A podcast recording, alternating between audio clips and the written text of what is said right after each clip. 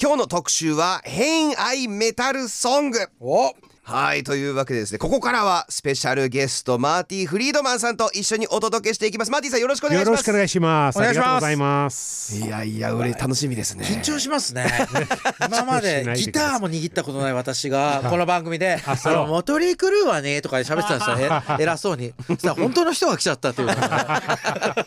そうなんですどうしようはいさあまず一度マーティさんのプロフィールを紹介させてもらいますカカファニーなどのバンド活動を経て1990年にメガデスに加入しますそうですよそうですよ全世界でアルバムがメガセールスを誇るスーパーバンドへと導き世界中に熱狂的なファンを持つギタリストとなりますさあそして2004年にメガデスを脱退すると活動拠点をアメリカから日本へ移し、え音楽活動のほかテレビラジオ CM 映画など幅広く活動中です、そして、えー今年2月27日は日本武道館で24年ぶりに、えーメガデスと共演をしたというはいすごいです僕実はあのここいましたライブ行きましたあ、そ うなんですはかいもう最高でしたあありがとうございます。素敵でしたありがとうございま本当す。にこちらでもやりましたもんねそのお話ねそうです今ねですのはあそうなんであ、楽しかったです。あ意外でしたよ。 24ぶりでしたよ。すね24年ぶりもう完全にあの筋肉記憶でしたよ。あすごい、もうもうなあれあれから全然聞いてないし、聞いてな いし。い聞いてよ本当に聞い てよいやだって聞いて自分の音楽で忙しくて、うん。なんか前の彼女とまた会うっていう感じですよね あーわわかりやすいわかるわかりやすいあーなるほどなるほど完全に前このれ感聞じいちゃおうと思うんですけどせっかくだからなんで24年ぶりにやろうと思ったんですかあのーまああのずーっと20年間24年なんですけど、はい友達のことを続けたんですよあそうなんですかうんうんだかへらあのまああの一緒にジャムりましょうっていうすごいカジュアルなようなことになったからでもちろんもちろん僕はなんか武道館すごい大好きですよ、だから日本に来てなんか僕の夢は武道館でライブやるんですよ、だえからメガレスに行った時には、はい僕ら武道館一回もやったことないですよ、えもう日本に来てから僕は多分78回ぐらいやったんですね。ー、はいであのこのメガレスの前にデイブ・ムステインからメガレスのボーカルなんですけど、うん彼は「マーティは武道館やったことありますか?」って僕は「はい」ってって帰ったら「もう一回やりたいですか?」って聞いて、おーで「よしやりましょう」とか本当に奇跡な瞬間でした。いやーメガネスずるいね、 ま、マーティを利用 してで もいやせっかくなんか近いしなんか僕家から家からなんか20分ぐ らいあ近所近所の武道近館所でだからなんかあの近所の武道館断る場合じゃないじゃん。 確かにねえーそうでですきねないですよ遠いせっかくの武道館だしね、えーでもマーティさん夢が武道館で演奏ということでもうもうね皆さんもちろんご存知の通りですけど日本がかなり大好きで、はいもう20年近く今日本住まわれて そるうですねはい すごいもうもう20年ですかそうですねあっという間にすごいじゃんもうに日本人 ですよそうですよ2004年に脱退されてからすぐ日本に来られたってことえー、ですか、実は脱退のは2000年でしたあ2000年失礼しましたでなんはかいその後2001年ぐらいとか下見に来たんで,、で日本に住めるかどうかここ日本語足りるかどうかとかいろいろあるんじゃないですかあの、はい普通のはいツアーの時にいろんなスタッフとかレコード会社とかプロモーターに地方やされるんじゃないですか、でも一人で住もうと思ったら、その人たちに囲まれないですよねなるほどうんそっかそっかうん、だから自分でなんか家賃のこと、銀行のこととかいろんなつまんない大人の事情あ ロックスターじゃねえよあのゴミの分別と かーメガネスだったらあんましない ですよそうもねう全然しないよ楽器やからゴミ箱ゴミ箱考えないでし考ょえないですねメメ ガネ日スが本に住めるかどうか何回も下見しましたえーあ日本にはいつからい行こうかな興味はいつぐらいからあったんですか去年はずっと前去年はメガレスの前の時にカコフェニーというバンドに行ってて、僕らは1回ツアーやったんですよ、はいその時はあの僕らインディーズなのに、はいスタッフはすごくしっかりしてたんですよとても時間通りでとても親切で、親切でなんかはい会場もちゃんとしてるし、ラジオ番組も番組も出たし、なんでそんな僕のもう本当にクズみたいなインディーズバンドなのにこのスター扱いがすごい印象的だったからあと日本人はとてもなんか音楽に対して大切にしてるっていうことを気に入ったんですね確かにそれあーアメリカと違ってはいうんアメリカもちろん音楽のファンはもう本当に熱狂的なんですけど日本でみんなそうそんな感じ素晴らしいですね日本人そう言われると嬉しいですねあそれちょっと今聞いてくださいインター FM の人もマーティさんのメッセージをなんか日本は逆に今変なやつも増えてきてそ の音楽は楽しめばいいんだって悪いなんかえ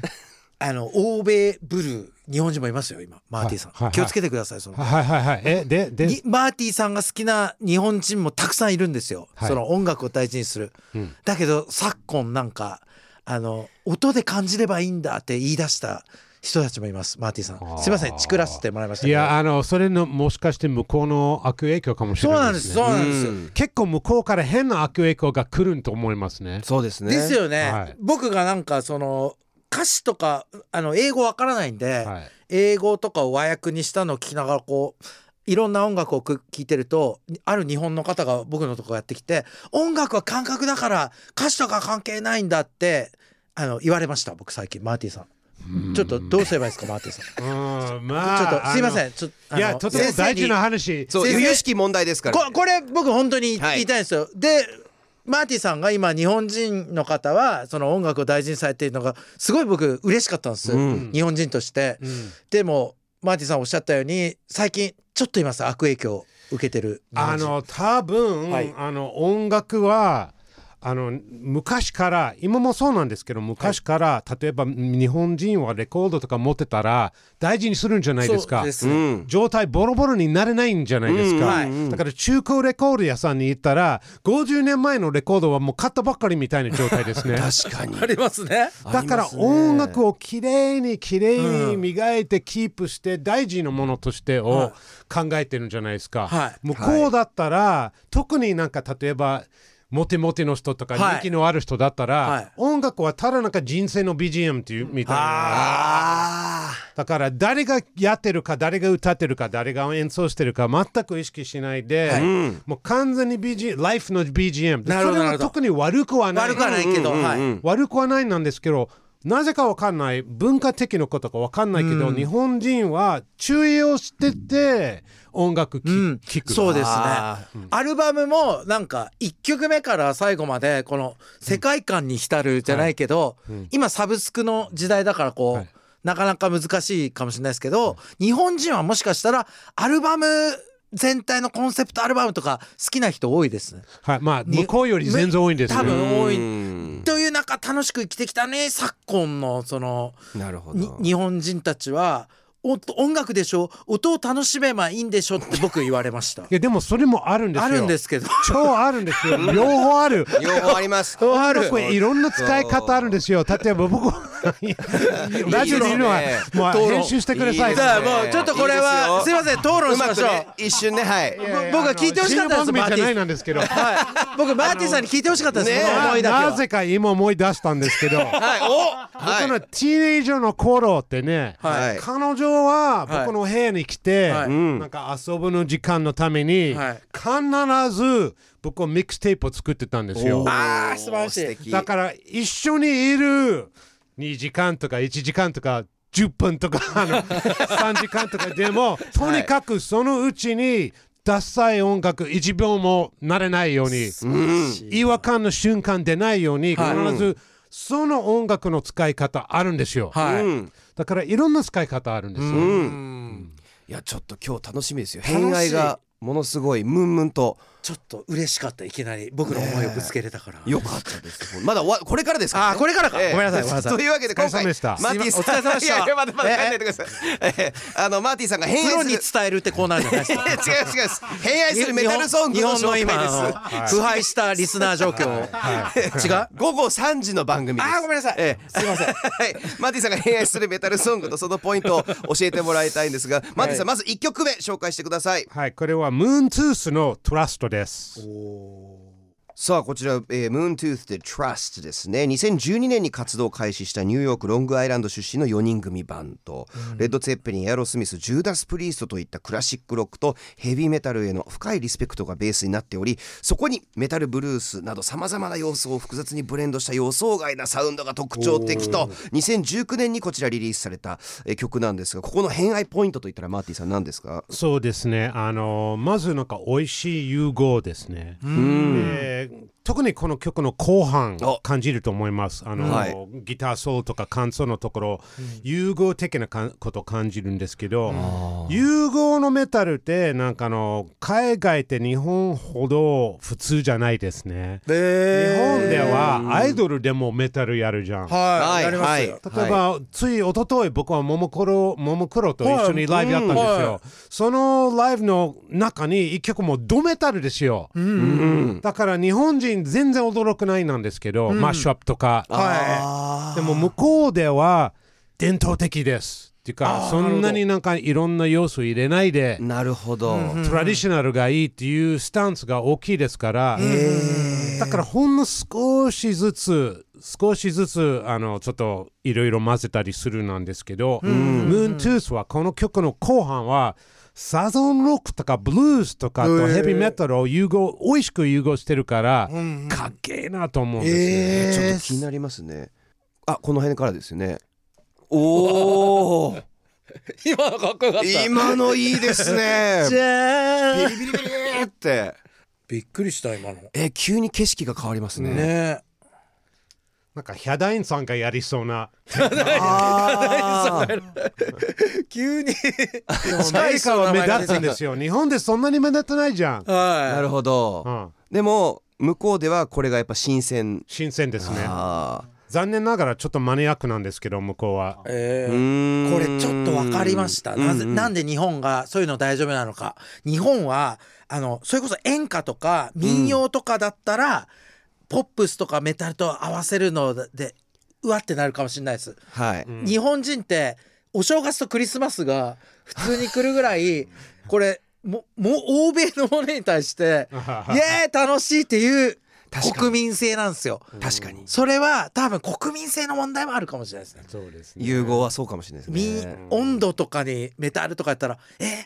なんであの温度にメタルな盆踊りにメメタルとかなっちゃうけどこういうのは大丈夫かもしれないです日本人は。日本って全体的に一応混ぜても大丈夫っていう考え方、例えばオレンジチオレンジチョコとかあるんじゃないですかありますね。はいオレンジとチョコ誰がを混ぜようと思ったんです かね生ハムにメロンとか。そうそうそうそうそういうことで、はいはいあそれも多分海外で普通と思いますあ、でもそれはありますね。ありましたね。ありましたありましたええいちごチョコって はいすっごい普通日本ではいいちごチ普ョ通コですよいちごチョ向コこうはないよえ、あ、そうですか。いちごチョコそっかそっか。だからねそれね向こうのものだって意識はあります我々はだから、いい加減にできるんですよ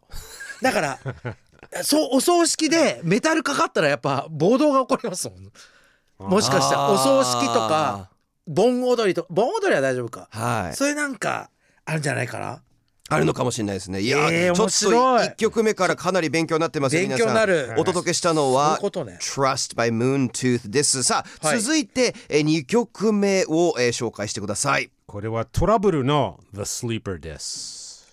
さあ、Trouble ですね。1979年にイリノイ州で結成した Doom ストーナーバンド。えーブラックサバス影響下の正統派ドゥームメタルからスタートし70年代ハードロック路線を経てストーナーロックスタイルを形成後のドゥームストーナーロックシーンに多大な影響を与えました、えーメンバーの脱退や活動停止などを経て現在も、えーオリジナルメンバーのリック・ワーテルを中心に活動を続けているということなんですけれども、マーティさんかっこいいですねあーかっこいいと思いますね。ここの偏愛ポイントっていうのは何ですかこれはなんかあのガチメタルの良さ聞ける曲ですね。あのあのプロフィールの通りなんかブラックサービスの影響も感じるなんですけど、はい、はいガチメタルに対しての愛が伝えてくると思います。あこっちはなので正統派なんですねどっちかっていうと、逆に前の曲と融合の部分がゼロ。あーなるほどなるほどその純粋メタルはまた何も融合しようとしてないって感じで逆に好きです。なるほどね見た目もそうですもんねね今も活動されてるんですねあとこの曲はあのトラブルは意外とあのアンダーグラウンドで人気あったんですけど一瞬なんかあのちょっと上がろうと思ってるところにリック・ルービンさんがこはいのアルバムをプロデュースしてくれたんですそう有なん名でプロデューサー、ね。うん有ど名なこにでも現プロデューサーれますね、うんリッだク・かルらービーさあんの僕のあ僕の中にこれ僕一番好きなトラブルのアルバムですね。えーうんあじゃあトラブルの中でもちょっとメジャー志向というそかうそうそうあのメジャー何枚出してるんですけどその中にリック・ルーブンがプロデュースした「あの Manic Frustration」っていうアルバムなんですけど、は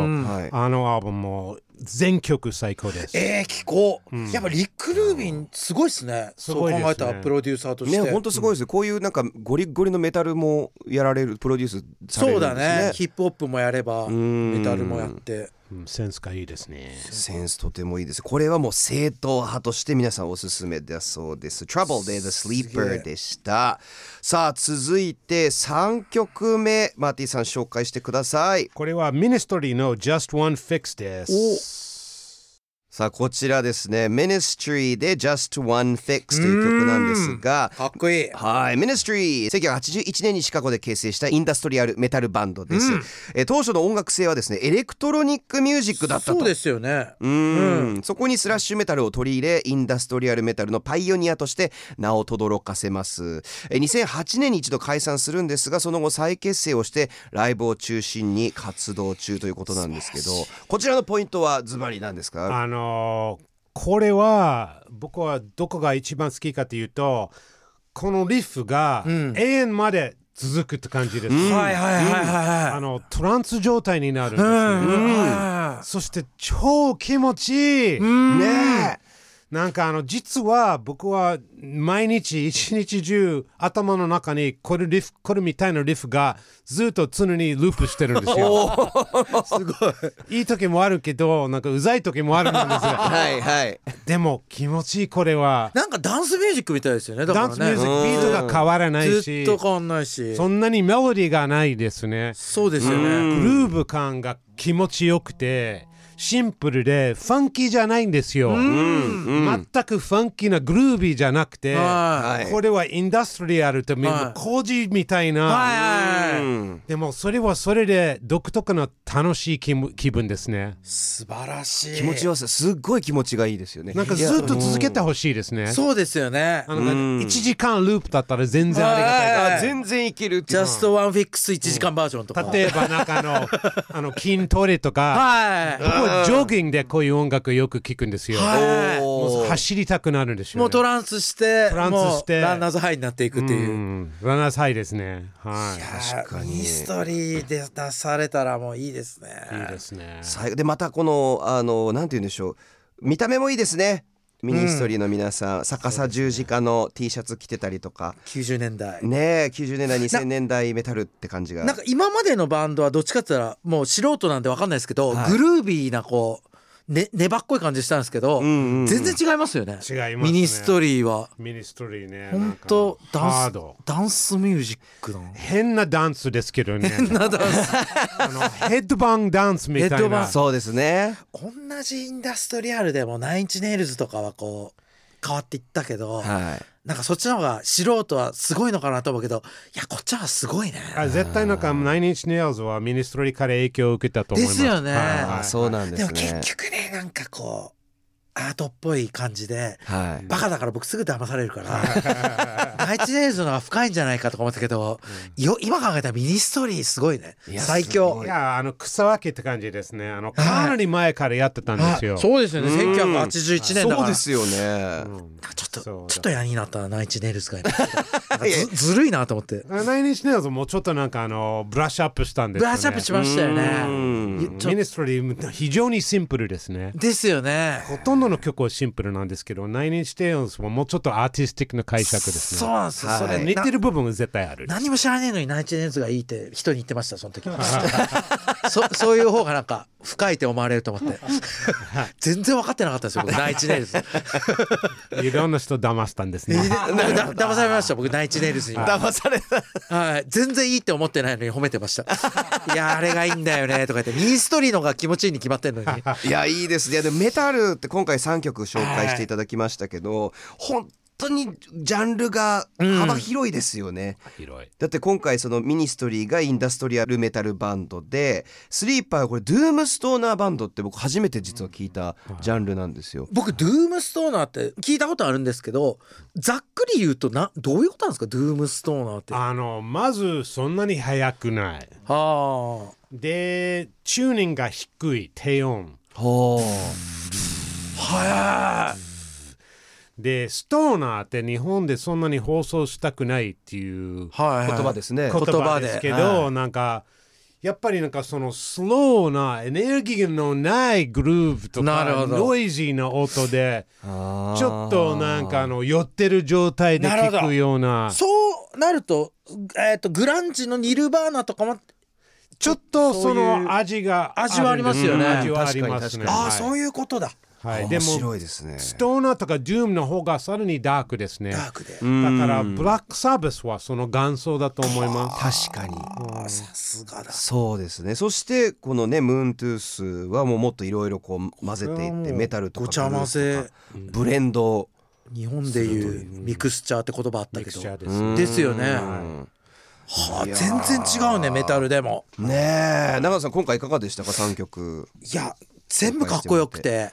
なんか理屈じゃなく気持ちいいのがまずポイントというか、なんかお勉強みたいな感じにならないというか全部気持ちいいですねいや本当ですなんか勉強させていただきますとかねその最初にマーティさんに言ってましたけど、普通にこう踊りたく普通に踊りたくなるし、もうなるような感じであとなんか何回か前でモトリー・クルーをこう目を薄めて語ってた自分が恥ずかしいですそうです だ大ヒット曲なんか「えー、これガールズガールズガールズは」とか誰でも知ってること喋ってたんで